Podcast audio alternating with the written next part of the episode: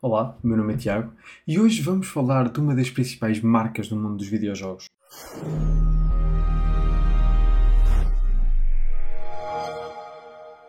Microsoft, a empresa fundada em 1975, ganha nos anos 90 uma nova dimensão. Sempre que se falava de um computador, o nome Microsoft era quase sempre mencionado. Uh, o nome passou de ser algo só do mundo tech e passou para a cultura pop. Bill Gates era a sua personagem principal. Já nos anos 90, por volta de 98, se não me engano, a Microsoft começou a namorar a ideia de criar uma consola. O nome que tinham na altura era Direct Xbox, uh, que felizmente mais tarde foi mudado para Xbox. Embora houvessem algumas dúvidas em relação ao nome Xbox e se o público queria gostar ou não. Uh, para mim, é melhor do que Direct Xbox. Um, no entanto, decididos em saltar para o mundo das consolas, em novembro de 2001, a Microsoft lança então a Xbox. E assim começa uma história que já leva gerações. Olá pessoal, uh, meu nome é Nelson, uh, conhecido mais uh, normalmente pelas internets como AC. Quando eu lancei o desafio de diferentes pessoas virem falar de diferentes marcas, o Nelson identificou-se logo como uma pessoa que queria vir falar da Xbox. E a sua história com a Xbox começa logo desde o início. Uh, jogo Xbox desde sei lá, quando é que a Xbox saiu? 2000, 2001, 2, 3, não sei. Jogos Xbox virtualmente de cerca de 2002. Uh, foi virtualmente desde que ela saiu. Uh, os meus primeiros jogos foram efetivamente Halo e na altura o Midtown Madness 4, acho eu. Na altura era um jogo em que tu tinhas uma série de carros e andavas pela cidade e não podias atropelar pessoas. Era, foi um early GTA sem a, parte do GTA. Uh, e desde então sempre tive Xbox, desde a primeira Xbox. Acho que nunca, nunca houve assim uma troca, nem nunca houve oportunidade para trocar para, para a marca rival. Uh, e muito tarde na minha vida é que eu tive acesso a um PC para realmente desenvolver dentro do, do PC Gaming, mas até hoje em dia tenho uma Xbox aqui comigo a acompanhar-me. Para além do Nelson, temos também à conversa connosco o Filipe, mas com uma perspectiva ligeiramente diferente e com uma chegada à Xbox ligeiramente mais tarde. Bem, eu sou o Filipe, Filipe Branco. Eu, eu joguei a primeira vez na Xbox em 2008 e foi na Xbox de um amigo meu. E ele, quando ele a comprou, ela vinha com um jogo e ele disse: Mas eu experimentei esse jogo e não, não achei piada nenhuma. E eu disse: Ok, vou experimentar. Era o Gears of War. Uh, desde é assim que eu comecei, fiquei logo viciado. E depois disso, pronto, comprei uma Xbox também. E passado uns meses comprei a minha fui jogando na dele e, e foi assim que começou. Termos duas pessoas que entraram no mundo da Xbox em momentos diferentes não é apenas uma coincidência. Isto mostra uma das coisas que foi interessante em relação à Xbox. A diferença na entrada no mercado entre a primeira Xbox e a Xbox 360. A Xbox original, saída, uh, se não me engano, volta de 2002, tem, 2001, quero, quero dizer, um, tem o seu, o, seu, o seu grande lançamento no mercado norte-americano, mas uma dificuldade muito grande em entrar no mercado europeu e no mercado asiático. Quando chegamos à Xbox 360, temos uma maior aceitação da Xbox 360 já no mercado europeu e no mercado asiático, mas nunca comparado ao mercado norte-americano. Mas Portugal parece que passou sempre um bocado ao lado da, da Xbox.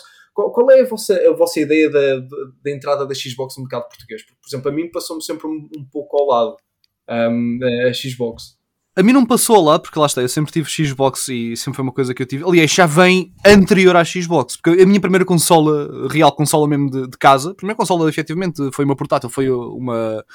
Foi o Game Boy Pocket, a preto e branco, um pequenino. Ainda, ainda tenho ali, na realidade. Uh, depois disso, a minha segunda consola, que ainda também tenho ali, foi uma Dreamcast.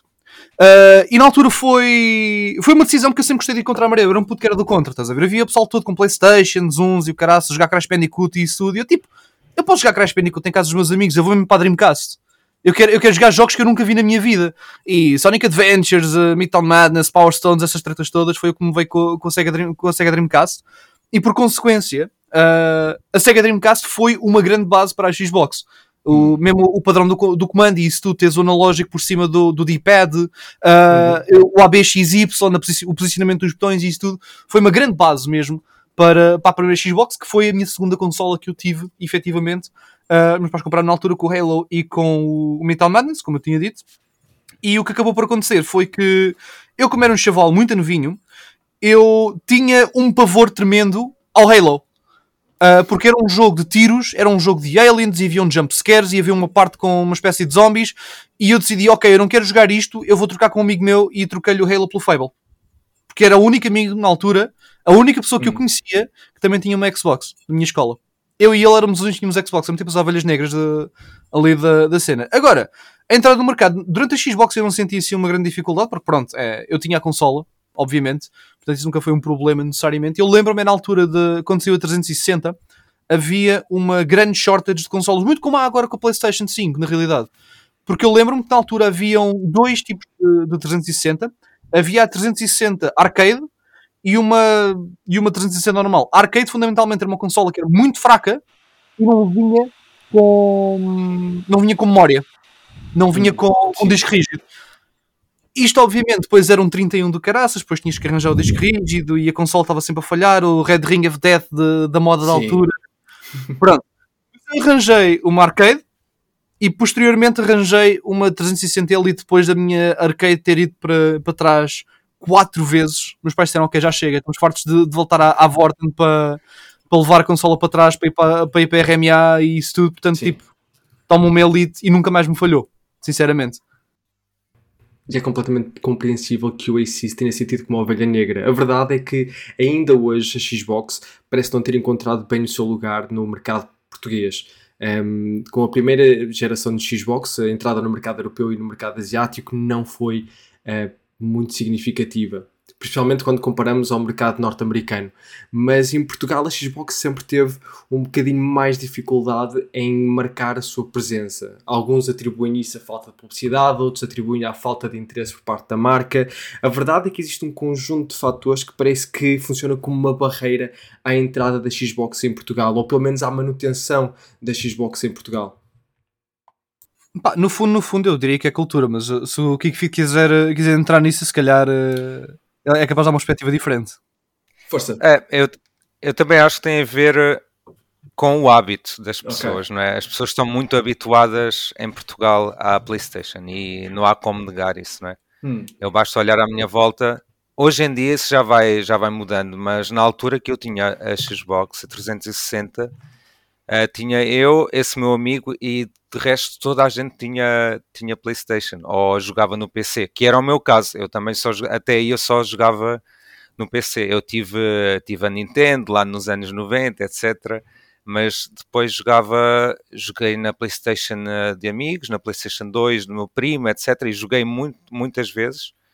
Mas quando eu olhava à minha volta, sim, toda a gente tinha PlayStation. Eu acho que nem passava pela cabeça das pessoas um, procurar outra marca ou informar-se acerca de, de, outra marca. E acho que às vezes também era um pouco falta de, se calhar, de informação. Não sei se, se depois Sim. era culpa da marca ou era também culpa das pessoas, mas às vezes era também um, um bocadinho falta de informação uh, sobre isso. E depois a questão da PlayStation 3 ter. Uh, ter apostado muito nos exclusivos, não é? Isso também vem mudar muito o mercado e, e sobretudo a localização para Portugal, sim. Exclusivos. É, é uma palavra bastante interessante no meio de, daquilo que é visto como as console wars. Os exclusivos têm sido quase que atirados como arma de arremesso, enquanto que de um lado temos Uncharted, Spider-Man, God of War e Final Fantasy, do outro lado continuamos a ter nomes bastante conhecidos como Halo, Gears of War e Forza. Não existe uma escassez de exclusivos de, de, ambos os lados. No entanto, existe sim, por vezes, uma percepção de qualidade ou falta dela. E a pergunta é sempre: será que os exclusivos da Xbox têm menos qualidade que os exclusivos de outras plataformas? Não. Okay. São facilitários diferentes da realidade. Por isso é que a PlayStation ganha uma popularidade tão grande. Nós estamos a falar aqui de uma consola que, primeiramente, na altura em que a PlayStation não sai, a consola que sai ao mesmo tempo da PlayStation Sim. é a Dreamcast, não foi a Xbox One. Exatamente. A Xbox One só sai mesmo da PlayStation 2. E nisto a, a, a, população já está familiarizada com o que é que é a PlayStation. Portanto, vão optar pela PlayStation porque têm essa familiarização e sabem que o Tekken é bom, sabem que o Crash Bandicoot é bom, sabem que 30 mil jogos que são exclusivos na PlayStation são bons. Ninguém conhece a Xbox e, e há sempre aquela questão. Estamos aqui a falar de jogos que na PlayStation são jogos que cabem e encaixam em várias faixas etárias. Eu não vou meter um puto de 7 anos a jogar um Gears of War. Nunca na vida.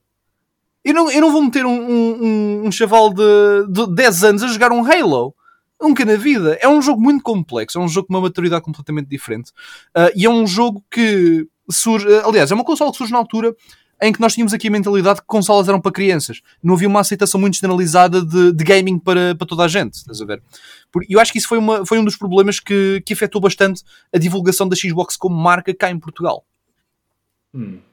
Isso, isso, é um ponto de vista muito interessante, porque se olharmos para, para as restantes marcas, olharmos para a Nintendo e para, para a PlayStation e para a Sega, conseguimos identificar mascotes bastante claras nessas, nessas alturas. Conseguimos identificar o Sonic, o Mario e o, uh, o, o, Crash Bandicoot. Conseguimos identificá-los como as mascotes estavam a ser utilizados para promover a marca. E da, da, da Xbox nós temos o The Rock. If you smell what The Rock is cooking. Foi. O The Rock foi uma das primeiras celebridades a ser utilizadas como forma de promover a Xbox. Isto num seguimento de uma imagem muito mais crescida e muito mais adulta do lado da Xbox, muito mais ligada para a competição, uh, muito mais ligada a um produto mais maduro do que aquilo que os seus competidores tinham. No entanto, ao longo dos últimos anos, temos visto se calhar uma pequena mudança nessa mentalidade, em que se calhar o family friendly, se calhar um produto muito mais direcionado para o consumidor comum e mortal e não para o, para o ponto hardcore, um, ehm, funciona. Mas os nossos convidados podem ter visões diferentes, ou se calhar não. Eu acho que em relação aos exclusivos, talvez ainda não, mas o Game Pass vem mudar muito disso, porque o Game Pass tem muitos jogos que são family friendly, tem muitos Sim. indies que são acessíveis mesmo a quem, sei lá, quem não joga sempre ou quem não é um hardcore gamer e que uhum. só quer passar ali algum tempo e divertir-se com os amigos, etc. E acho que o Game Pass tem feito muito por isso. Agora, a maior parte desses jogos não são, não são exclusivos, mas acho que a questão dos exclusivos também vai perdendo um bocadinho de importância neste uhum. momento, porque okay. como estamos a ver também há outras marcas como a Sony que estão a colocar os exclusivos no, no PC, etc. Terreno neutro. Sim, e acho que hum, a Xbox se calhar focou-se mais no Game Pass nos últimos anos e eu acho que foi, acho que fez muito bem, sim, não é? e repara, tens aqui também o shift da mentalidade, porque a Xbox disso, é? simplesmente interpretou, ok, sim. nós é queremos assim, ser friendly, user-friendly, porque muita gente liga muito a essa questão do user-friendly e nesta geração, eu acho que a Xbox é mais user-friendly. Se aquilo é exclusivo da Xbox, das, ou das consoles. primeiro, ou, tens aquela questão é, de... É a percepção das pessoas ok, também. tu queres jogar um jogo nosso, às vezes não é assim tens que comprar uma Playstation para jogar um jogo nosso. Ah, só agora recentemente é que eles começaram a libertar os exclusivos também para PC, mas foi muito por pressão externa e nem são exclusivos novos. Tu queres jogar um exclusivo novo da PlayStation, tens de ter uma PlayStation para o jogar. A Xbox mete no Game Pass e dá-te a opção: ok, queres jogar na Xbox, joga na Xbox, queres jogar no PC, joga no PC, mas provavelmente vais ter uma melhor. Uh, vais ter uma melhor experiência a jogar na Xbox porque o jogo está verdadeiramente optimizado para a Xbox. É muito user-friendly nesse sentido. Dá-te a opção, dá eu, não, eu não quero dizer que é a ilusão da opção, mas para todos os efeitos dá-te dá aqui a chance de, de jogar no PC e de uma forma quase gratuita. É que no fundo, eles estão a, a vender um serviço de, de aluguer e as pessoas simplesmente compram porque hoje em dia ter um jogo ou não é. Há muita gente que dá valor a ter um jogo, a ter uma caixa por questões de colecionismo e tudo. Uh, mas a Xbox, aliás, na altura da Xbox One, isto agora estou aqui em tangentes muito grandes, porque eu lembro na altura da Xbox One eles foram os primeiros a anunciar a cena do, dos jogos digitais e isso tudo. Eu lembro que houve um backlash enorme na altura da Xbox. Quando, quando houve esse anúncio. Exatamente. Houveram imensos memes. Exatamente. Que houveram imensos memes na altura Sim. a PlayStation até. Ok, é assim que nós partilhamos jogos. Está um CD para a mão. Foram memes atrás de memes atrás de memes e Xbox. Eu quero dizer que foram pioneiros na altura, mas se calhar era uma tecnologia que o pessoal simplesmente não estava pronto para, para acatar ainda. Sim, mas na realidade sim, é a Xbox tem uma volta muito boa a isso, em que simplesmente eles é permitem é a partilha de, de contas não fazem um escabeche em relação a isso e permitem que tu ponhas a tua conta na consola de outra pessoa para a outra pessoa conseguir jogar o jogo sem problema absolutamente nenhum e estão a partilhar o jogo na mesma. Isto é uma Sim. coisa que a Xbox até, até apoia 100%. Aliás, se eu tiver a minha conta na, na conta do KingFeed e eu tiver, eh, por exemplo, o Game Pass ou o Xbox Gold, seja o que for, o KingFeed também vai ter acesso a, esse, a esses benefícios todos. Pois vamos mesmo ter que falar disto. Em 2013 tivemos a E3 yeah. um, e as coisas não correram bem para a Xbox. Eis que temos o palco, temos a grande apresentação da próxima geração de consolas e chega o grande momento. Introducing Xbox One. E a partir daí foi uma série de problemas. Algumas das coisas que foram apresentadas nessa conferência não agradaram os fãs, outras foram levadas ao extremo de se tornarem memes, em que até a própria concorrência uh, entrou um bocado na brincadeira e gozou com a Xbox em algumas das incapacidades que a consola tinha e algumas das obrigatoriedades que a consola também impunha sobre os seus clientes. Acho que aí marcou-se uma mudança naquilo que é a Xbox e naquilo que a Xbox se tornou. Mas a verdade é que esse dia, essa geração, fez com que muitas pessoas deixassem de lado a sua Xbox ou não entrassem na próxima geração com a sua Xbox.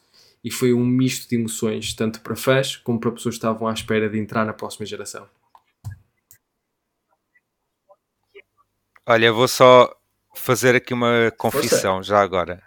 Eu, eu estava na 360 e completamente fã da consola, dos jogos, etc. E eu não comprei a Xbox One. Comprei a passar talvez 3 anos depois dela ter saído, porque eu acho que essa apresentação foi tão má que até para alguém que estava satisfeito com Sim. a 360 foi foi, pá, foi muito duro. Eu acho que a comunicação e a forma como eles apresentaram ao público uh, os passos que queriam dar mais para trás, não é? Era como se estivessem a desfazer o que tinham construído com a 360.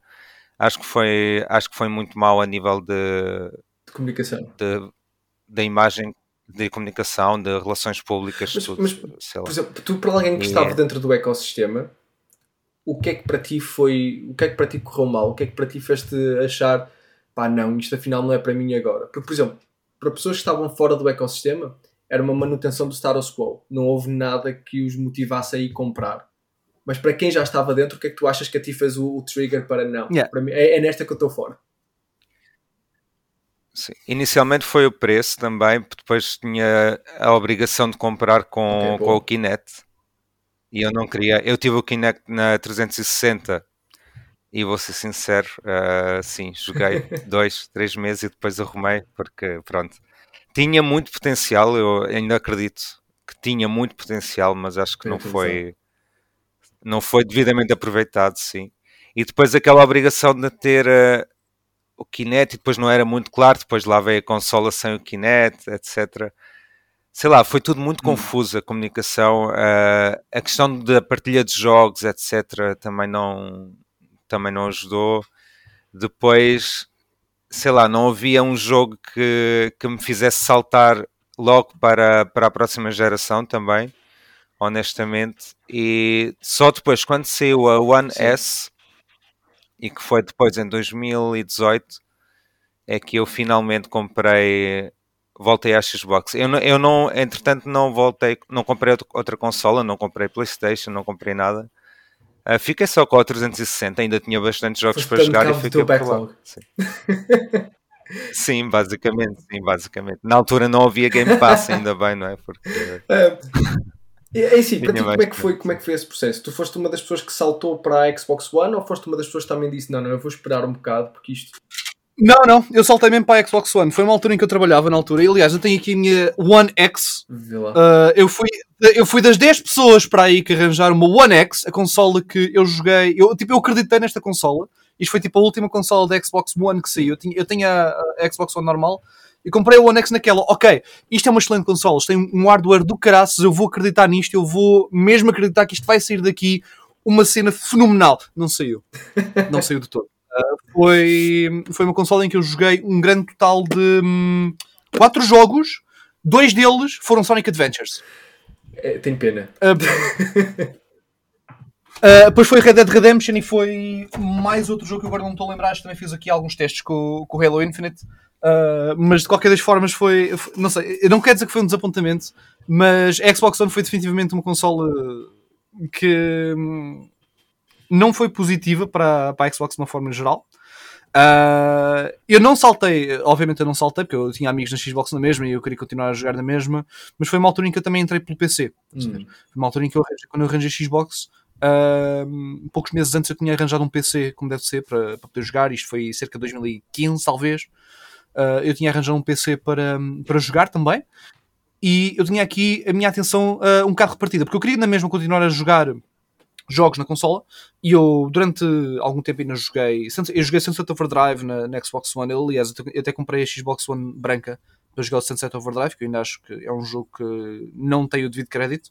Uh, joguei Grand Theft Auto 5 quando saiu, muito na, na Xbox One também. Uh, e foi uma console foi, não foi, deixou de ser a, a minha principal fonte de entretenimento. Hum. Estava lá on the side para jogar exclusivos, como Gears of War, na altura, porque eh, estamos a falar numa altura em que ainda não havia aquela repartição ou, ou aquela unição, neste caso, de exclusivos com, com PC. Sim.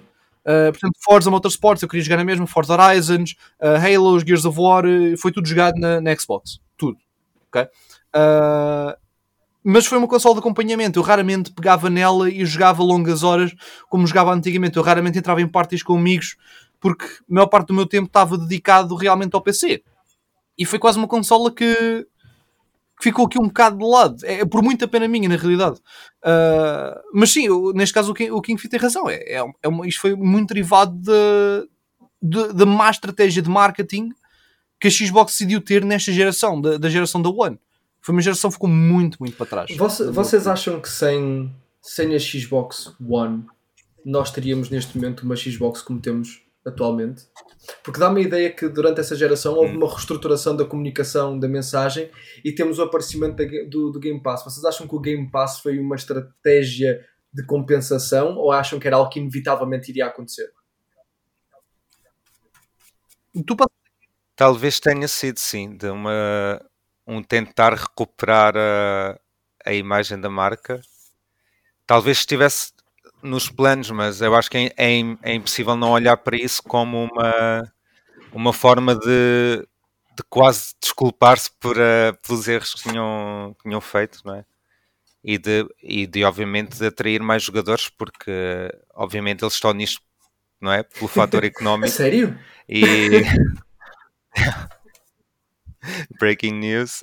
E yeah, eu acho que foi uma forma de, de eles tentarem atrair mais pessoas e também aquelas pessoas que, talvez como eu tinham eh, esperado para ver no que é que ia dar, o que é que ia sair, se saía uma nova versão da consola, como é que eram os exclusivos, etc, etc. Bah, uh, eu vejo isto como sendo um 180 porque a percepção pública da Xbox na altura era que era uma consola extremamente unfriendly para users uhum. por causa daquela questão toda dos jogos digitais e dessa, dessa tentativa de um push de algo que, na minha opinião, veio muito fora do tempo. Uh, se eles tivessem esperado uns anos para, aqui, para, para, anunciar isso, tudo bem, eles quiseram anunciar isso logo com, com a saída da consola, isso não correu nada bem. Um, depois houve essa reestruturação, como estavam a falar e bem, e essa reestruturação focou-se em ser o mais user-friendly possível. Sim. Daí tu tiveste essa união e essa não obrigação de comprar a Xbox. Tipo, nós continuamos a fazer Xbox, mas olha, bro, tu só compras se quiseres. Tu não és obrigado a comprar. E isto, actually, parecendo que não, é um fator psicológico importante porque motiva as pessoas realmente a comprar. Tipo, eu não sou obrigado a comprar uma consola para jogar o jogo, mas eu agora quero comprar. Porque é uma excelente peça que está ali. Sim. É uma coisa que funciona, eu sei que funciona. E não é uma coisa que me está a ser uh, shoved down my throat. Sim. Estás a ver? Tipo, compra a minha consola para jogar os meus explosivos. Joga os meus Halo, joga os meus Forzas. Não, eu posso jogar isto no PC se quiser mas eu quero é que não quero porque eu até quero jogar na, na sala, portanto dá a jeito. Sim. E agora também com a possibilidade de, com a parceria com a Samsung e com outras lojas de, de, em que até a própria consola deixa de ser necessário porque tu vais poder começar a jogar sem, sem a utilização de um, de um hardware físico exclusivo da, uhum. da Xbox. Mas eu acho que vocês tocaram numa coisa muito interessante, que é esta mudança de, de perspectiva da Xbox, em que passou de ser uma consola que não é uma marca que não é user-friendly para uma marca extremamente user-friendly. Um, e, e, quando eu estava a perguntar às pessoas o que é que eles achavam de cada uma das marcas e, quem é que estava mais ligado a uma marca ou outra, uh, uns dos comentários que eu, achei, que eu achei super interessante e quero um bocado o vosso feedback foi em relação a a Xbox neste momento é muito user-friendly porque os, a visão da marca alinha-se com as necessidades do consumidor. A partir do momento que a visão da marca deixar de estar alinhada com as necessidades do consumidor, ou seja, quando a Xbox voltar a estar no topo da sua, uh, do seu desenvolvimento e não necessitar ter essa visão alinhada, aí vamos haver um, uma separação outra vez. E aquilo que eu vos queria perguntar é: vocês acham que este incentivo, esta ligação a ser user-friendly é uma coisa orgânica e natural, ou vocês acham que isto é uma estratégia de vendas e de, de marketing e não passa disso?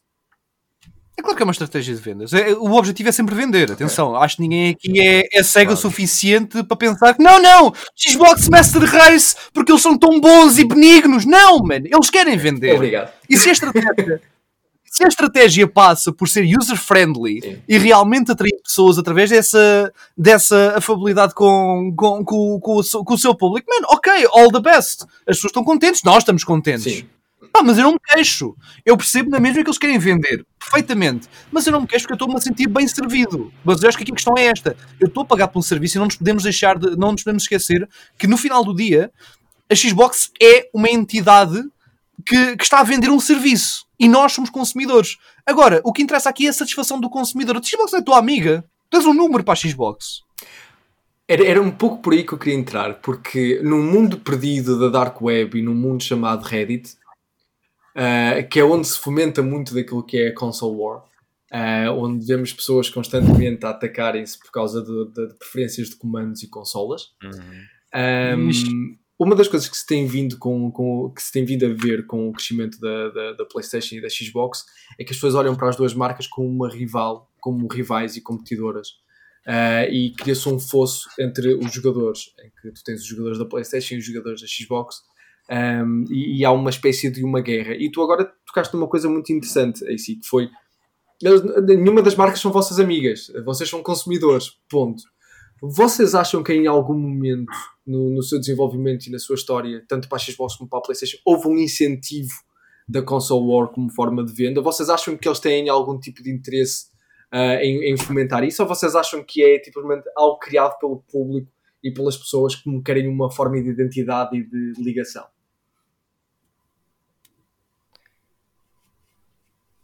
Eu acho que as marcas também têm culpa Ok, Em que nisso. sentido?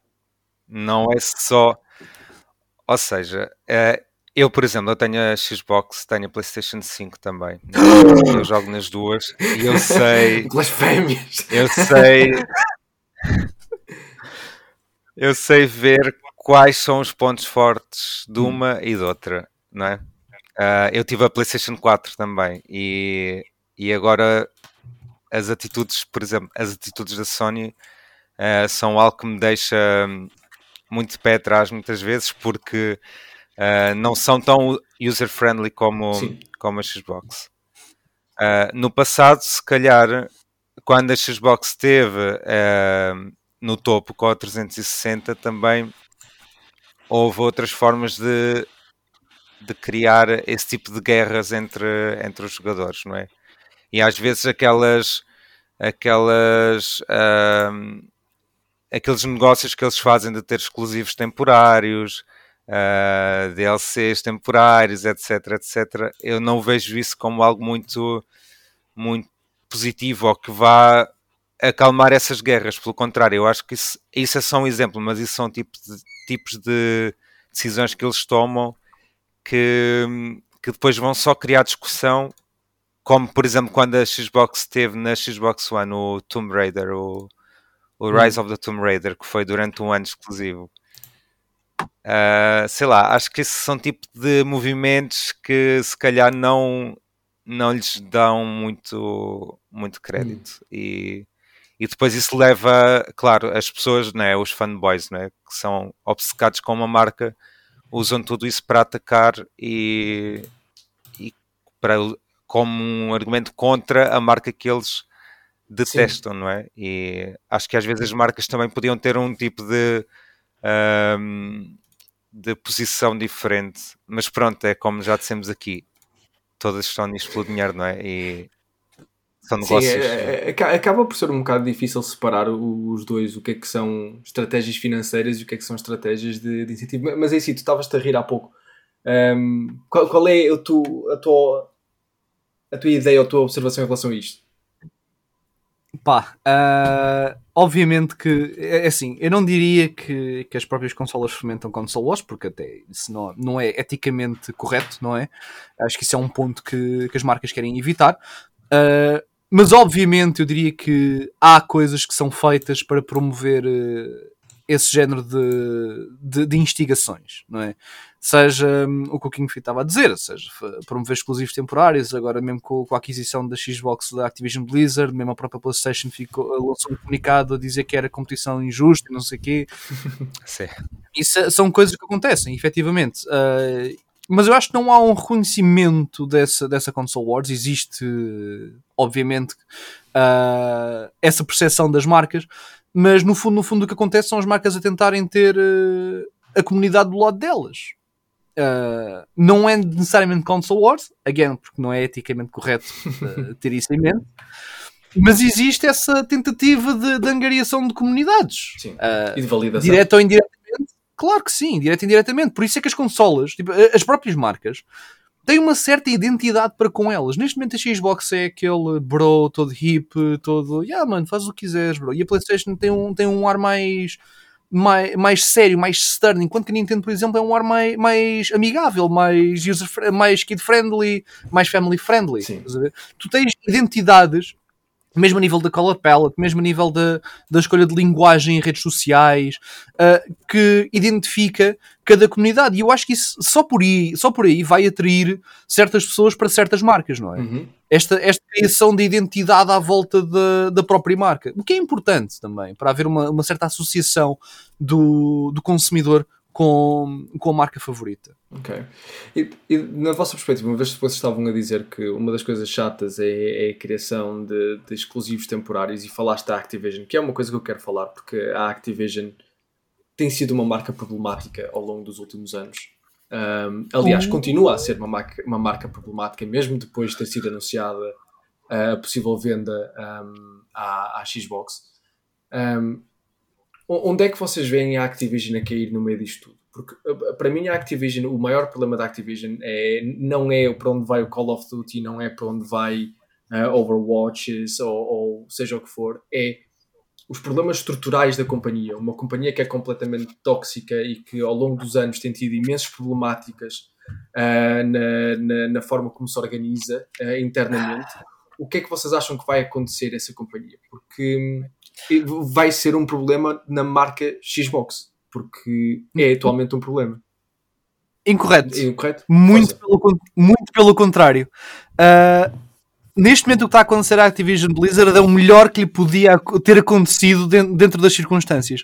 Porque tu neste momento tens a, a, a Microsoft e a Xbox, mais especificamente a Xbox, como sendo o good guy da geração. Nós já falamos disto. Uh, e, e, tem a, a percepção pública da, da, Xbox é que é uma marca muito user-friendly, yeah. é super amigável, é, é super correta com o público e não sei o quê. E esta aquisição da Blizzard coloca a questão, ok, tens aqui a Activision Blizzard, que é uma marca tão uh, controversa, não é? E tens esta aquisição por parte da Xbox. Será que a Xbox vai conseguir dar a volta? Será que a Xbox vai conseguir dar fixo aos problemas? Hum, porque a Xbox realmente são os good guys. Sim. Se calhar vamos dar aqui o benefício da dúvida. Isto podia ser a melhor coisa que podia ter acontecido à Activision Blizzard, na minha opinião. Isto é, derivado da posição no mercado neste momento da, da Xbox.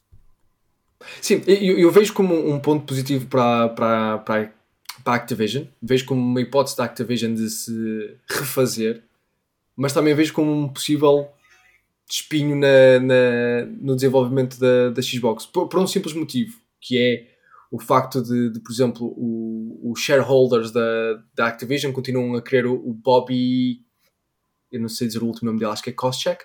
Uh, whatever, é o Bobby. O, o Bobby. É o Bob. Bobby. querem, querem continuar a ter o Bobby à frente e a verdade é que legalmente, a nível de, de da forma como, como a venda está a acontecer isso tudo, para ele sair tem que haver um despedimento. E é um despedimento que vale uma pequena fortuna. Não estamos a falar de um despedimento uhum. Uh, que lhes vai custar apenas 10 ou 15 milhões. Estamos a falar de centenas de milhões para despedir uma pessoa que é Sim. vista como a cara de todos os problemas que estão a acontecer na Activision. Basicamente, tu enterras esse problema. Uh, é uma coisa tão simples quanto isso. O Xbox compra a Activision Blizzard, enterra o problema e, mesmo que ele continue a ser o, o CEO efetivo, simplesmente passa para behind the scenes e já ninguém mais fala dele e cai no esquecimento. Ok. Uh, o que acaba por acontecer, porque tens outras coisas mais importantes a acontecer, que é a adição do, da subscrição do WoW ao, ao, ao, Game Pass, por exemplo. Sim. Tens aqui várias coisas exclusivas uh, a acontecer que, são, que estão a tornar, uh, aliás, estão aqui a ajudar a Activision Blizzard a ter uma percepção mais user-friendly. Uh, isto muito por influência da, da, Xbox, porque se não fosse o Game Pass, continuavas a ter aqui alguns problemas. Estás aqui a tentar é apaziguar a imagem da Activision Blizzard perante o público. Okay. Que é isso que está a acontecer. Ok. Eu acho que isso também, uh, o facto da Xbox ter dado esse passo, não é? De ter uh, comprado a Activision também vai ajudar a limpar um bocadinho a imagem.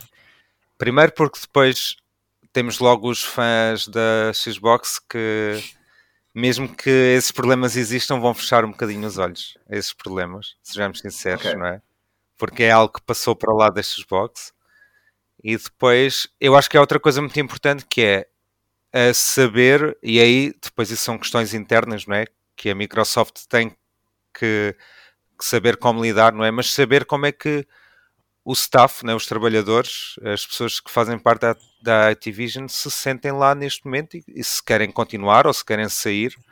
Nós falamos do CEO, mas uh, quem cria os jogos, etc., também tem que estar uh, numa boa posição, numa posição favorável e e se calhar para eles, espero eu pelo menos, não é? Esta é uma boa oportunidade de, de recomeçar e de fazer uma limpeza lá. Isso, é, isso era o, desejado, era que houvesse uma limpeza. Já agora, se quiserem Sim. comprar a Ubisoft e fazer a mesma coisa, eu agradeço. Uh... Pois, eu até agradecia. E devolvam-me o Assassin's Creed. um, uma coisa que eu vos queria perguntar, nós já falamos um pouco da evolução da, da Xbox ao longo do tempo, já vimos que houveram aqui certos momentos com problemas de comunicação, certos momentos de, de ligação ao, aos fãs. Uh, uma das coisas que nós temos que inevitavelmente falar, e que já fomos falando aos poucos, é do Game Pass e aquilo que o Game Pass é neste momento. Uh, neste momento é, é quase que impossível falar da Xbox sem falar do Game Pass. Uh, aliás, nós já tivemos várias companhias a tentar trazer diferentes plataformas de, de streaming, um, como a Google e por aí fora, mas a única que a fez com algum nível de sucesso e com uma boa aceitação foi a Xbox. Isto por causa do seu serviço xCloud, muito ligado ao Game Pass também, uh, neste, neste momento. Como é que vocês veem o Game Pass? O que é que vocês acham do Game Pass neste momento e qual é que vocês acham que é o futuro do Game Pass? Olha, eu vou só. Uh, é engraçado que esta manhã aconteceu algo. Eu estava a falar com um amigo meu e um, só para mostrar como é que. Não, neste caso, não da minha perspectiva, uh, mas como é que a perspectiva das pessoas sobre a Xbox e o Game Pass vem mudando. Ele, ele fez anos, eu ofereci-lhe uma subscrição do Game Pass, porque isso depois é a minha forma de trazer as pessoas para o lado negro, né? E um, ele só joga no PC. Ele não tem, não tem uma Xbox. Uh, eu ofereci-lhe essa subscrição e hoje ele já me estava a perguntar uh, como é que fazia para jogar no, no telemóvel, ou seja, lá com o smartphone, com a aplicação, etc. Sim. E ele disse-me que não tinha forma de levar, de levar um comando, não é? neste caso para o trabalho, mas queria saber que jogos é que podia jogar com, com o touch. Uh, ele só jogava, como eu disse, no PC e PlayStation. E para mim isto é, é quase inacreditável. Nós estamos até esta conversa porque ele era uma pessoa que nunca pensaria sequer em ter uma Xbox ou ter um Game Pass, porque ele achava que era, era algo assim estranho ou que não percebia muito bem como é que aquilo funcionava. E vamos outra vez de encontro ao user-friendly, não é? Ele já viu que há ali uma hipótese de levar os jogos com ele, Sim. lá nos intervalos do trabalho, etc., jogar, etc. E e isso no fundo resume muito aquilo que eu também a forma como eu vejo o Game Pass, que é o Game Pass hoje em dia não é só a Xbox como marca, não é só a consola, são muitos dispositivos e agora também as, TVs né, da Samsung. É um ecossistema, basicamente. E é um ecossistema, basicamente. E nós, eu acho que isso aconteceu tão, tão rapidamente, ou pelo menos na, na minha percepção, isso aconteceu tão. Uh, tão rapidamente que às vezes nem nos apercebemos que, já, que isto já vai muito para lá da, da consola em si. E acho que esse é o maior trunfo da, da Microsoft neste momento. E é, e é por isso que eu acho que eles estão muito, muito à frente em relação, em relação à concorrência. Sim, sim. Onde é que, o que é que tu achas que é o futuro do Game Pass? Huh. Queres que eu seja mesmo sincero? Força. Game Pass na PlayStation. Era tipo o ultimate fuck you da Xbox. Era. Achas que há espaço para isso acontecer? Claro que há. A partir do momento em que tu tens cloud service na, no Game Pass e tu consegues jogar os jogos remotamente, tipo até no telemóvel. Ou se quiser, eu, eu ligo o telemóvel, instalo o Game Pass aqui se eu tiver a subscrição e consigo estar a jogar um jogo que esteja disponível em cloud através do telemóvel porque eu tenho os keybinds que, que é possível fazer essa treta toda. Sim. Isso é, é- Ou seja, estavas a falar de Game Pass na PlayStation através do browser, por exemplo. Uma coisa em que tu não precisas estar a instalar o software. Por exemplo. podes simplesmente. através de cloud gaming. Tipo, não precisas ter o software de instalar diretamente, podes estar simplesmente a jogar com, com os aparelhos da- e com o hardware da, da PlayStation, mas remotamente, através de cloud service. É perfeitamente plausível. Isso era o último. É, é o que eu estou a dizer. Basta ser uma opção viável, basta haver um acordo em que a Xbox consiga eh, fazer com que isso aconteça de forma legal e ardeu. A Xbox ganhou.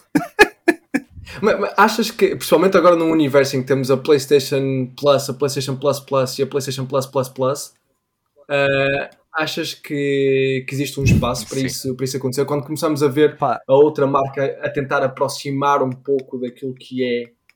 Isto aqui, vai, isto aqui agora estás a puxar pelo fanboy de mim, eh, em que tu tens o. eh, eh, mas eh, o, o problema do, do passo da PlayStation é que está anos luz, anos luz atrás do Game Pass. Eles não têm, o- Ok. eles não têm a questão dos Day One Exclusives, os exclusivos que eles têm, apesar de agora estarem a melhorar o catálogo, não, não se aproximam Uhum. sequer do- dos jogos que estão disponíveis no, no Game Pass eh, e está muito ali restrito ao que, é- ao que é que a PlayStation tem. Porque simplesmente o Game Pass tem demasiados acordos com demasiadas marcas e é, tá- é, é- é uma, é uma superpotência que a Xbox desta vez voltou a investir, neste caso, tal como foi na, na Xbox One, eles não estaram a investir na questão dos jogos digitais, mas eles desta vez conseguiram investir na altura certa e eles acertaram na mus. Tem um serviço que é user-friendly, tem um serviço que é super acessível a nível monetário, dás cerca de 12 euros por mês e tens ali acesso a todos os jogos que tu queres na, à, à tua frente. E é um serviço que eu consigo ver perfeitamente a consumir o, o catálogo da PlayStation. Numa questão de tempo. E há outra coisa. Eu, te- eu tenho também o PS Plus, não é? Na PlayStation agora. Há outra coisa que é muito mais fraca lá, que é a questão da retrocompatibilidade, Hum. principalmente com a PS3. E é pá, jogar por streaming, eu experimentei, por exemplo, os God of War, etc. Não é a mesma coisa. O streaming também não é tão bom, ah, digam o que disserem. Tal- talvez possa vir a ser melhorado, mas não é, ah, não é igual. Olha, eu voltei agora a jogar, por exemplo, na, X- na Series X, o Force Unleashed, que é um jogo da, da 360, e, e o jogo é completamente jogável. E sei lá, é óbvio que ao início há aquela questão dos gráficos, não é? E a jogabilidade é um- talvez um bocadinho arcaica já, não é? Ah, mas é um jogo completamente jogável e que tu podes jogar hoje em dia perfeitamente ah, numa Xbox e isso não, não acontece na PlayStation e acho que essa é outra, outra arma muito grande para quem gosta de, de jogos mais retro, não é? Se podemos chamar retro a 360, mas... é triste, mas podemos. É triste, mas podemos. Atualmente, falar da Xbox é sinónimo de Game Pass. No entanto, o Game Pass, assim como a Xbox One, nem sempre foi bem recebido, principalmente no seu início. E mesmo atualmente. Aliás, recentemente, o CFO da Sony falou que se a PlayStation adotasse um sistema parecido com o Game Pass, queriam ter que sacrificar a qualidade dos seus jogos, ou pelo menos o investimento necessário para criar os jogos com a mesma qualidade. E isso leva-nos outra vez à conversa que tivemos antes neste podcast, que é a visão da falta de qualidade ou de uma qualidade diminuída nos produtos da Xbox. Mas mais uma vez, será que isso é verdade? Será que a Xbox está a sacrificar a qualidade dos seus produtos em função de quantidade? E será que quantidade está sempre afastada de qualidade, mesmo no mundo dos videojogos? Complete bullshit já agora. Isso é corporative jargon, agora falando em expressões inglesas, para, para justificar o facto de não terem exclusivos só porque vão perder dinheiro, ou têm medo de perder dinheiro com isso. Basicamente. Pelo menos é a minha perspectiva. Pode ser uma perspectiva válida dizeres que perde valor exclusivo e não sei o que, se usares ali muita ginástica mental, mas honestamente eu acho que os exclusivos da Xbox não perdem valor absolutamente nenhum por, por, por um lado serem multiplataforma, consegues acedê-los no mobile, consegues acedê-los na, na Xbox, consegues acedê-los no PC.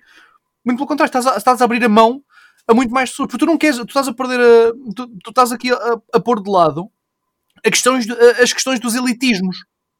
Tu tens aqui, tu tens aqui uma questão de gaming para todos.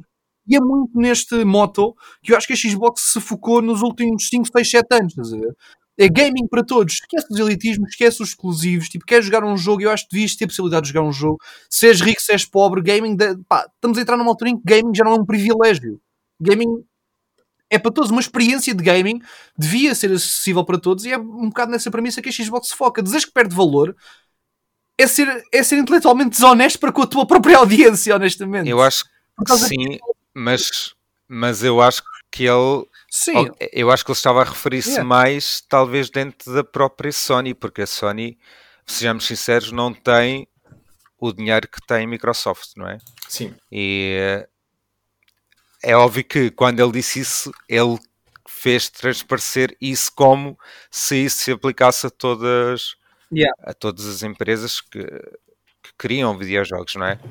Uh, agora, uhum. nós podemos refutar isso de uma forma bastante simples. Basta mostrar uh, o Forza Horizon 5, o, o Halo, o Flight Simulator. Foram todos jogos que tiveram, o Psychonauts, jogos que tiveram uh, reviews muito positivas e todos eles tiveram Day One no Game Pass. E agora, e uh, só, só dizendo outra coisa, ele falou isso em relação uh, à empresa em si. Mas, por exemplo, nós, nós no Game Pass temos jogos Day One de outras uh, empresas que não são parte da, da, Microsoft, como é o caso do Hades, quando chegou à consola, chegou Day One no Game Pass e é um dos melhores jogos de sempre. Portanto, essa conversa é. Continuando então é na provocação, uh, porque o AC já está a limpar comandos. Uh, e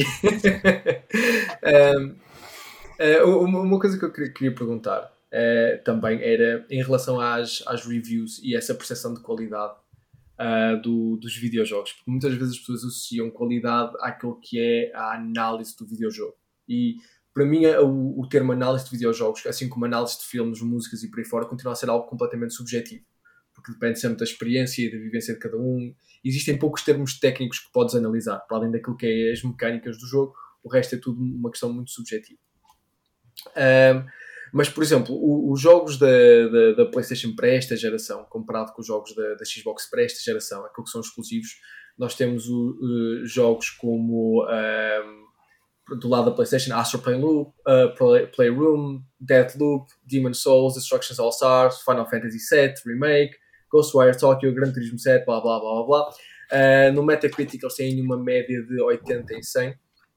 E depois o Forza Horizon 5, Halo Infinite e Microsoft Flight Simulator sendo apresentados como os únicos exclusivos da, da, da Xbox, com um average de 88 em 100 uh, naquilo que são uh, os Metacritics, ou seja, não muito longe uns dos outros. No entanto, se vocês perderem o seu tempo, como eu perdi esta semana, a olhar para aquilo que são os comentários das pessoas em relação a estas reviews, existem muitas pessoas que acreditam que as reviews do, do lado da Xbox neste momento são inflacionadas pela, pela visão que o público tem da marca. Ou seja, uh, que o Forza Horizon e que principalmente, Forza, uh, principalmente o Halo e o, e o, Flight Simulator que não seriam merecedores dessa, uh, dessas reviews. Ao longo de muito tempo nós temos ouvido muito esta conversa. Por exemplo, os jogos da Naughty Dog quando saem são inflacionados por causa da visão que a indústria tem da, da Naughty Dog. Agora esta ideia de que um, a Xbox também é inflacionada por causa da ideia, da ideia do público da, da própria marca. O que é que vocês acham que é uma boa métrica para qualidade? O que é que vocês acham que é, que é aquilo que dita a qualidade? Porque parece ser um tema completamente abstrato, mas um tema que toda a gente tenta seguir atrás e tenta usar como argumento. Onde é que para, vocês é vista a qualidade? É muito subjetivo, meu. Uh, isso depende de cada um. Cada um é que acha o que é que é qualidade ou não. Vai, vai muito depender de, da experiência de cada um. Por isso é que o Game Pass continua a ser um, um bom serviço, porque tu consegues experimentar os jogos da tua maneira e tu próprio determinar se um jogo tem qualidade ou não. Por exemplo, o Hades é um top-down uh, jogo que não tem muito de realismo, não tem quase nada, um roguelike. Uh, e tu podes, ah, mas não tem qualidade gráfica nenhuma, não tem volumetria nenhuma, não sei o quê. Olhas para, para, para um Horizon Forbidden West, por exemplo, tem uma volumetria excelente, um lighting excelente, uma jogabilidade excelente também. E depois olhas, sei lá, para. Deixa-me aqui ver a lista num, num instante para, para ver aqui, sei lá. Olha, um jogo que saiu agora, um demo que eu adoro, que é o Angerfoot. Também é um jogo que a nível de, de texturas e não sei o que não tem absolutamente nada, mas eu acho que é um jogo que é fenomenal.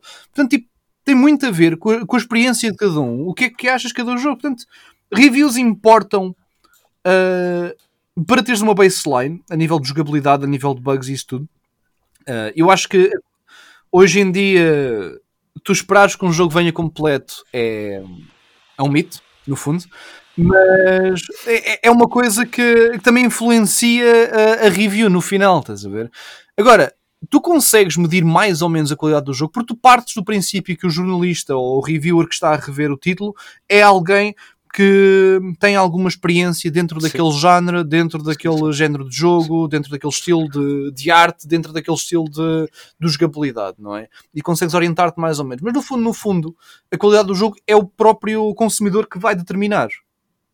E não sei se me perdi um bocado na pergunta aqui. Não, não, não, não, não. faz todo sentido, faz todo sentido. Porque, porque é uma coisa que eu acho super interessante, porque nós falamos de qualidade uh, do jogo muitas vezes como se fosse uma, uma unidade universal em que se tu olhares para todos os jogos que são 10 de 10, é porque são todos perfeitos. É, não existe subjetividade aí. Uhum. Existe, existe imensa subjetividade. Não existe um jogo que seja 10 10 para todas as pessoas. Sim, eu vi imensa gente a dizer que o Red Dead Redemption 2 era um 10 10 e eu sei imensa gente que simplesmente não conseguiu passar da primeira missão do Red Dead porque era um jogo que acharam que o jogo era boring. E eu, por exemplo, eu, eu adorei o jogo. Sim, sem dúvida nenhuma. Sem dúvida nenhuma. Não, isso acontece com imensos jogos, isso acontece com, com imensas coisas. E eu acho que nós, por exemplo, quando vamos às vezes comprar um jogo, para quem ainda o faz de forma física, e recebemos aquelas capas maravilhosas a dizer este jogo foi candidato a Game of the Year. Jesus. O que é que isso interessa? o que é que isso interessa se eu continuar a achar o jogo extremamente aborrecido e se não achar o jogo é interessante? Aliás, Filipe, tu falaste logo ao início que tiveste um colega teu que disse que Gears of War não era para ele. E Gears of War continua a ser o standard daquilo que por vezes é story writing no mundo da, da Xbox. É verdade. É, é daquilo que, que é gameplay. Uh, e eu acho que. Desculpa. Não, continua, continua. Não, não, não, força, força, força. Não, ia só dizer em relação ao Red Dead Redemption, eu acho que é provavelmente, o primeiro é provavelmente o meu, meu jogo favorito de, de sempre. E sempre que eu falo no jogo, eu digo algo e, e o mesmo aplico ao, ao, segundo. A gameplay do jogo não é nada de especial, não é, não quebrou nada. O, a, a forma como tu disparas no jogo às vezes até é um bocadinho chata, porque sei lá, acho que aquilo nem sempre funciona muito bem. Uh, mas tudo o resto no jogo se sobrepõe a isso, e acho que às vezes a questão das análises também tem a ver com isso, né? Uh, eu acho que uh, o básico é o jogo funciona, não tem bugs, não tem sei lá, o áudio funciona. E também são os detalhes o vídeo funciona. Uh, tu pegaste um ponto interessante na questão do disparar, e eu posso contar uma coisa que eu achei que era um detalhe completamente necessário, mas estava na mesmo, que é Imagina, tu dás um tiro no pescoço de alguém, essa pessoa não vai morrer imediatamente. Mas ela vai levantar-se, vai sangrar profusamente aos berros até cair e morrer e tu perdes honra porque não a mataste, tipo, não, não lhe deste uma mercy kill, porque a pessoa ia morrer e ia. Sim. Sim. São, são estes pequenos minutos de detalhes que realmente fazem o um jogo mais imersivo, mais. com uma avaliação mais positiva, no fundo. Sim. Sim. E é, por isso, por exemplo, no segundo eu tive um amigo que começou a jogar, como disseste há pouco, Tiago, e ele não passou uh, também da, das primeiras missões. E eu disse-lhe: tu tens que jogar mais, porque é o mundo do jogo, são os detalhes, as surpresas que vão aparecer no caminho, etc., que fazem com que o jogo seja tão, tão especial. É óbvio que depois isso depende, claro, da, da paciência que cada um tem ou não para para explorar. Eu espero que os jornalistas sejam mais imparciais né, Nesse, nesses casos, mas... Sim. É. Por falar em serem imparciais, e, e, existe um jogo que não recebeu nem metade do crédito que devia receber, e eu vou falar isto em todos os podcasts que eu, que eu tiver. Por favor, joguem Psychonauts 2. Eu sei que o Olha, jogo não ganhou prémio nenhum, mas joguem Psychonauts 2. um, uh, e, e, outro jogo que, que, já foi referido aqui, que eu acho que para mim é Hidden Gem da, da Xbox, e que as pessoas não têm atenção quão importante aquele IP seria se fosse bem aproveitado, que é o Sunset Overdrive. Um, eu falei nisso. Foi aproveitado, foi, pela Sony, depois no Spider-Man. foi aproveitado para fazer outras coisas. Um, sim, sim. Para, para concluirmos, uh, duas perguntas. Onde é que vocês acham que a Xbox vai a seguir? O que é que vocês acham que é o next move da, da Xbox? Já tivemos a compra da, da, da Bethesda, tivemos a compra da Activision, temos o Game Pass a continuar a crescer. O que é que vocês acham que vem a seguir? E para vocês, qual é uh, o, o, jogo que vocês mais aguardam ou o anúncio que vocês mais aguardam de, no futuro da Xbox? Podemos começar por ti, Felipe. Eu acho eu uh, onde vejo a Xbox neste momento é consolidar o Game Pass e a fazer o serviço crescer e chegar a mais, a mais uh, territórios. Agora vimos os, os Microsoft Re Rewards também estão a chegar a, a mais territórios e eu acho que é isso que eu vejo neste momento. No futuro, eu não. Talvez veja algumas compras de outros estúdios no futuro, depois da Activision estar. Uh, do negócio com a Activision estar concluído. Um, não sei se, se eles precisam disso, honestamente, neste momento, mas talvez eles vão querer uh, conquistar mais do, do mercado também, hum. porque eles têm não é, poder e dinheiro para isso, não é? Assim. Uh, em termos de jogos, eu estou muito curioso com o Redfall. Eu sei que toda a gente fala no Starfield, mas o Starfield para mim, sei lá, eu sei que vou jogar, ainda por cima vai estar Day One no Game Pass, não é? Mas não é honestamente algo que me esteja a mover muito. Estou curioso com o Redfall e, e com tudo o que a Bethesda trouxer e o Wolfenstein também estou à espera da, da continuação lá da, da Bethesda também. E, Nunca joguei o é Wolfenstein. Epá, olha, eu não sou muito de, de shooters, né, de FPS, mas o jogo é muito, muito É um Doom com nazis, basicamente. Sim, epá, é, é divertido e a história é assim um bocadinho goofy às vezes, mas é, é muito fixe, muito fixe. É sim, do teu Olá, lado. sou eu. Uh, não sei, honestamente, eu tenho algum receio, uh, sabes, porque estamos a passar um, num ponto que eu considero que seja uma altura dourada para a Xbox, em que tem o favoritismo público, tem a opinião pública do lado da, da Xbox, mas é uma coisa que tu tens de partir do princípio que não vai durar para sempre. E há de haver algum erro, algum slip-up que, que a Xbox vai inevitavelmente ter, como todas as empresas têm, e que vai haver um shift enorme que podem haver mudanças profundas que podem afetar negativamente a, a Xbox. Uh, agora, o que é que eu vejo a acontecer à Xbox? Epá, obviamente, eu gostava que, que aquela minha visão da Xbox Game Pass na, na, PlayStation se materializasse. Eu acho que não, não estamos tão longe quanto isso de uma coisa que seja plausível. Aliás, tenho a certeza que algum gênio, alguns na internet, já o tenha, já o tenha conseguido fazer através do browser, seja, do que for, seja como for, através do cloud gaming, whatever. Um, mas obviamente vão. Eu acho que o investimento no, nos, nos, exclusivos vai ser, vai ser importante.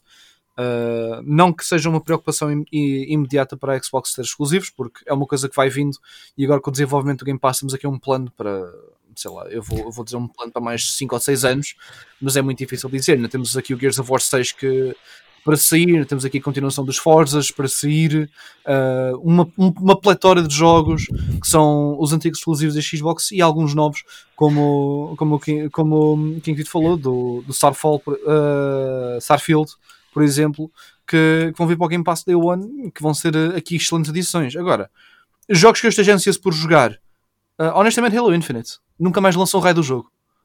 Nunca mais o raio do jogo, é certo, estou a ficar tão farto daquilo.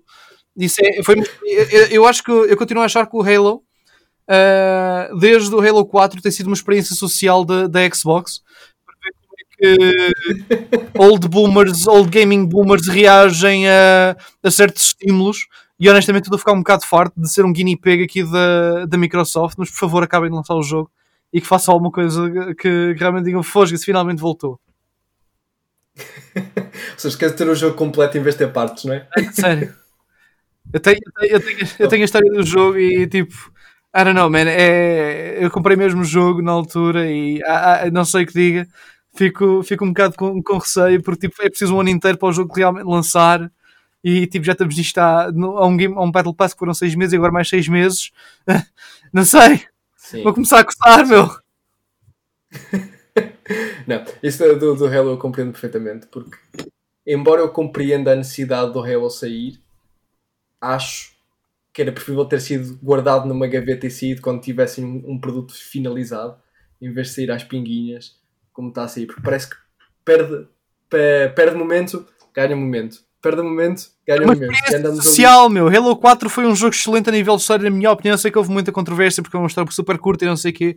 O multiplayer foi terrível. E depois saiu Halo 5, que teve a pior história que alguma vez vi em gaming, mas teve um multiplayer que para mim foi dos melhores multiplayers até à data. E depois tens o Halo 5 o Halo Infinite que é tipo um misto. E todos os Halos até agora que saíram sobre 343 foram tipo uma experiência atrás da outra e eles parece que não sabem o que é que querem dizer e portanto tipo, ok, vamos lançar o Halo Infinite às mejinhas, que é primeiro vamos lançar o multiplayer e passar tipo um mês vamos lançar o, a história e andamos nisto, basicamente. Eu só quero ter o Halo completo lançado. Um, Maltinha, muito obrigado por terem vindo aqui ter esta conversa sobre a Xbox, uh, por virem falar um bocado daquilo que é a vossa experiência, aquilo que são as vossas visões sobre a marca uh, e sobre os jogos. Se nós temos aqui conversa para muito mais tempo uh, e provavelmente vamos, vamos acabar por revisitar um pouco tudo isso. Para quem não está a ouvir, um, isto, este podcast faz parte de uma série de podcasts em que vamos abordar a PlayStation, Nintendo, Xbox e PC Uh, e, e, vamos conversar um pouco com pessoas ligadas a cada uma das marcas e depois eu e um excelente senhor de bigode chamado Carlos uh, vamos sentar e conversar um pouco sobre a nossa experiência de cada uma destas conversas com, com, com os nossos convidados. Um, ehm, Filipe, se as pessoas quiserem encontrar e ver o que é que tu andas a fazer e ver um bocado as tuas opiniões, onde é que eles te podem encontrar? Podem encontrar-me no Twitter, ehm, podem pesquisar por Filipe Branco e eu tenho lá o meu uh, Gamertag da Xbox, King Fit. E olha, vou à Gamescom agora, aqui na Alemanha, em agosto, portanto eu vou partilhar muitas coisas sobre isso também. E vamos ver o que é que a Xbox vai trazer, né? Estou curioso, é a minha primeira boa. vez na Gamescom, então sigam lá. Boa. Eu também era para ir, mas depois decidi ter uma filha. Prioridades, não é? um, é sim. E, e onde é que as pessoas podem apanhar? Olá. Olha, O0, AC0O em todas as redes sociais, Twitter, Instagram, Twitch até, onde eu raramente faço streams e para acompanharem o meu trabalho de uma forma mais generalista, uh, liguem SIC Radical à uma da tarde, sensivelmente, que é onde passam o programa. Uh, duas vezes por semana extraem episódios novos e depois há de passar episódios assim de uma forma mais regular. E também no YouTube, obviamente, sobre Advanced Seek, que é a rede para a qual, com a qual eu colaboro dentro dos canais, é o 503 da, da Nós e o 110 da Mel. Portanto, faço o favor de lá passar e, e, e assistir a, ao, ao gameplay. Os links dos tweets, pelos menos, vão estar na zona da descrição. Vocês podem passar por lá e clicar se quiserem seguir estas duas excelentíssimas pessoas. Mais uma vez, muito obrigado por terem estado aqui.